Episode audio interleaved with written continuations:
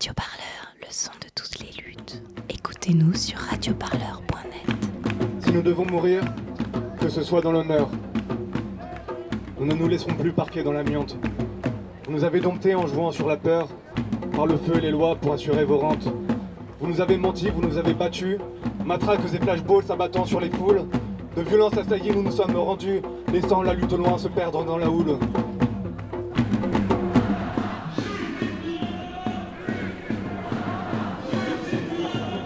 Bonjour, est-ce que vous pouvez vous présenter Bah, je suis Geoffroy de la Galerie, je suis philosophe et sociologue. Depuis quand est-ce que vous faites partie du collectif pour Adama Alors moi je fais pas partie du comité mais je suis un soutien euh, extérieur au comité où j'essaie d'apporter le maximum de, de soutien, de force, de discours euh, qui peut à la fois relayer et appuyer les analyses et la révolte que porte le comité Adama depuis maintenant euh, presque deux ans et demi. Le comité Adama c'est important parce que c'est un, double combat. C'est un combat à la fois euh, contre les forces sociales qui produisent la mort des jeunes garçons noirs et arabes dans les quartiers populaires. Et c'est aussi un combat contre le mouvement social, c'est-à-dire ou contre les champs politiques qui, en minorisant ces questions, en les reléguant à la marge du mouvement, sont aussi responsables et sont aussi un peu complices euh, de l'occultation de ces vies par l'État. Samedi 13 octobre, à Paris, la foule s'élargit devant la gare du Nord. 30 minutes avant le départ de la marche pour Adama, je rencontre Geoffroy de Laganerie, philosophe et sociologue, puis Youssef Brakni, porte-parole du comité Vérité et Justice pour Adama. Assad Traoré, leader du mouvement, est à peine arrivé sur les lieux du rendez-vous qu'elle est assaillie par les caméras de nombreux médias. Aujourd'hui, euh, l'affaire Adama Traoré était une affaire d'État. Euh, les, gendarmes sont protégés par la justice et on remet en cause aussi euh, ces juges qui sont responsables de tout ça. Ça fait plus de un an qu'elles n'ont demandé aucun acte. La reconstitution, elles n'ont pas donné de date, donc elles ont la volonté d'étouffer l'affaire. Donc elles sont complètement et totalement responsables de ce qui se passe aujourd'hui et on va dire non. La première fois, on a marché pour dire qu'Adama Traoré n'était pas mort de cause cardiaque et d'infection très grave, ni sous l'emprise de la drogue et de l'alcool. Bah là, ça sera exactement la même chose. Ils nous emmèneront pas sur un non-lieu. Et comme on l'a dit à la dernière marche, un pays sans justice est un appel à la révolte. Là, on va marcher, mais après, euh, ça, ça, risque d'aller plus loin.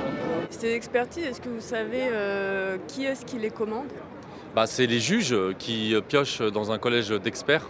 Donc c'est des volontaires, hein, donc on a affaire à des experts militants euh, engagés, euh, qui à chaque fois, comme dans toutes les affaires, à Damas c'est pas la première fois, hein, c'est-à-dire qu'à chaque fois qu'il y a une affaire de, de crime policier ou, de, ou, des gendarmes, les experts euh, tout de suite font partie du système, ils font partie du mécanisme pour dédouaner euh, les gendarmes en fait, et pour euh, donner des non-lieux.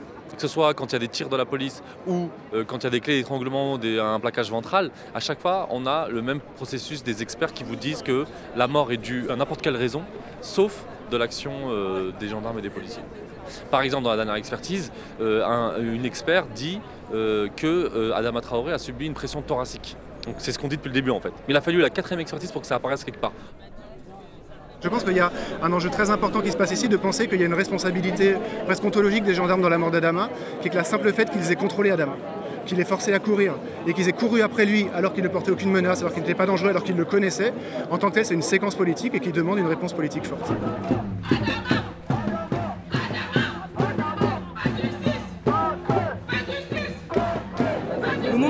Un symbole.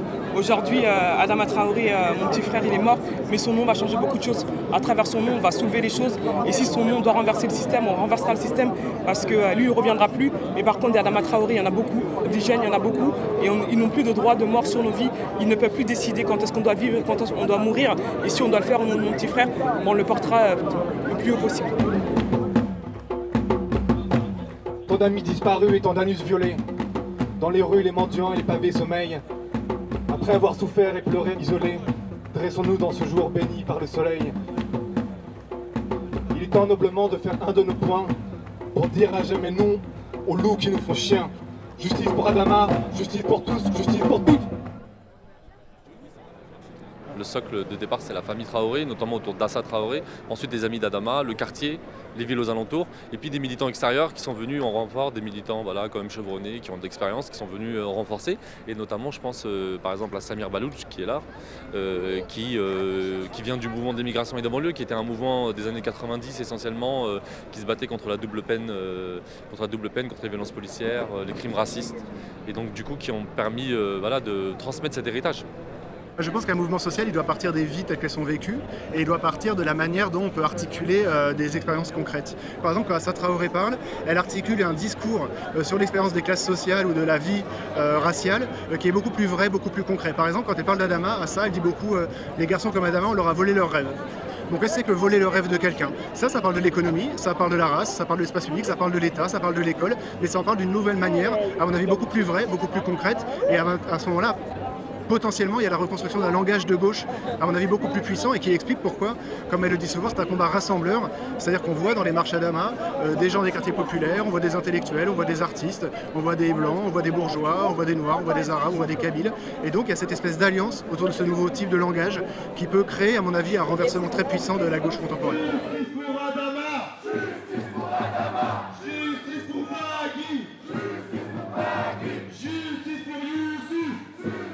Sait que par exemple que c'est seulement 10 à 15% des jeunes garçons blancs qui sont contrôlés par la police dans l'année, alors que c'est entre 80 et 90% des jeunes garçons noirs et arabes? Ça veut dire que le fait de ne pas être contrôlé ne veut pas dire qu'on n'est pas pris par la violence policière, mais veut dire qu'on est euh, euh, protégé de la violence policière, ce qui est solidaire du fait que d'autres sont persécutés par la police. Donc personne n'est loin de ce problème. C'est savoir si jamais on prend conscience des privilèges dont on jouit pour essayer de combattre le système qui fait qu'on est des privilégiés et que donc sont des persécutés, ou si au contraire on vit sa vie avec une forme de, de bonne conscience et qu'on oublie le fait que le fait qu'on marche librement est solidaire que d'autres sont en prison ou tués ou martyrisés par la police.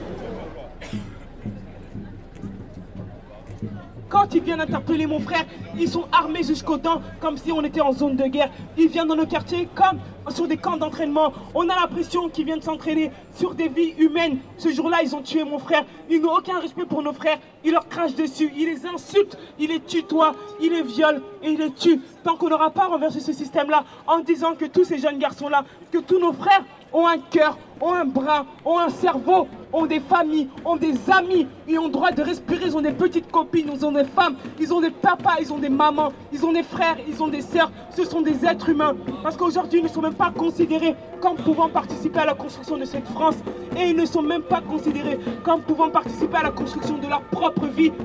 Les gendarmes sont en train de se la couler douce comme si de rien n'était. Ça fait deux ans qu'on se bat, deux ans deux ans, c'est long. Il faut savoir qu'on nous fatigue psychologiquement, mentalement, physiquement et financièrement. L'argent est le nerf de la guerre. Si on n'a pas d'argent, on ne peut pas accéder à la justice. Si on n'a pas d'argent, on ne peut pas attaquer l'État. Par contre, eux, ils ont toutes les machines de guerre devant nous. Ils ont toutes ces grosses machines de guerre puissantes. Ce sont les prisons, ce sont la justice et la police. Mon frère leur a dit, je n'arrive plus à respirer. Mon frère leur a dit, je n'arrive plus à respirer. Le combat d'Ama Traoré n'est pas un combat qui est que pour nous, qui est que pour les quartiers populaires. Le combat d'Ama Traoré rassemble toutes, toutes les populations, tous les peuples, peu importe d'où tu viens, peu importe ta couleur, peu importe ton appartenance sexuelle, peu importe qui tu es, peu importe ce que tu manges, ce combat t'appartient. On vous remercie.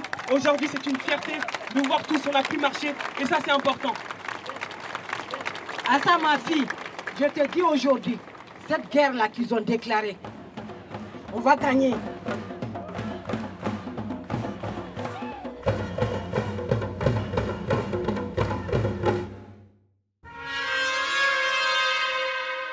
Radio Parleur. Radio Parleur. Le son de toutes les luttes. Sur radioparleur.net.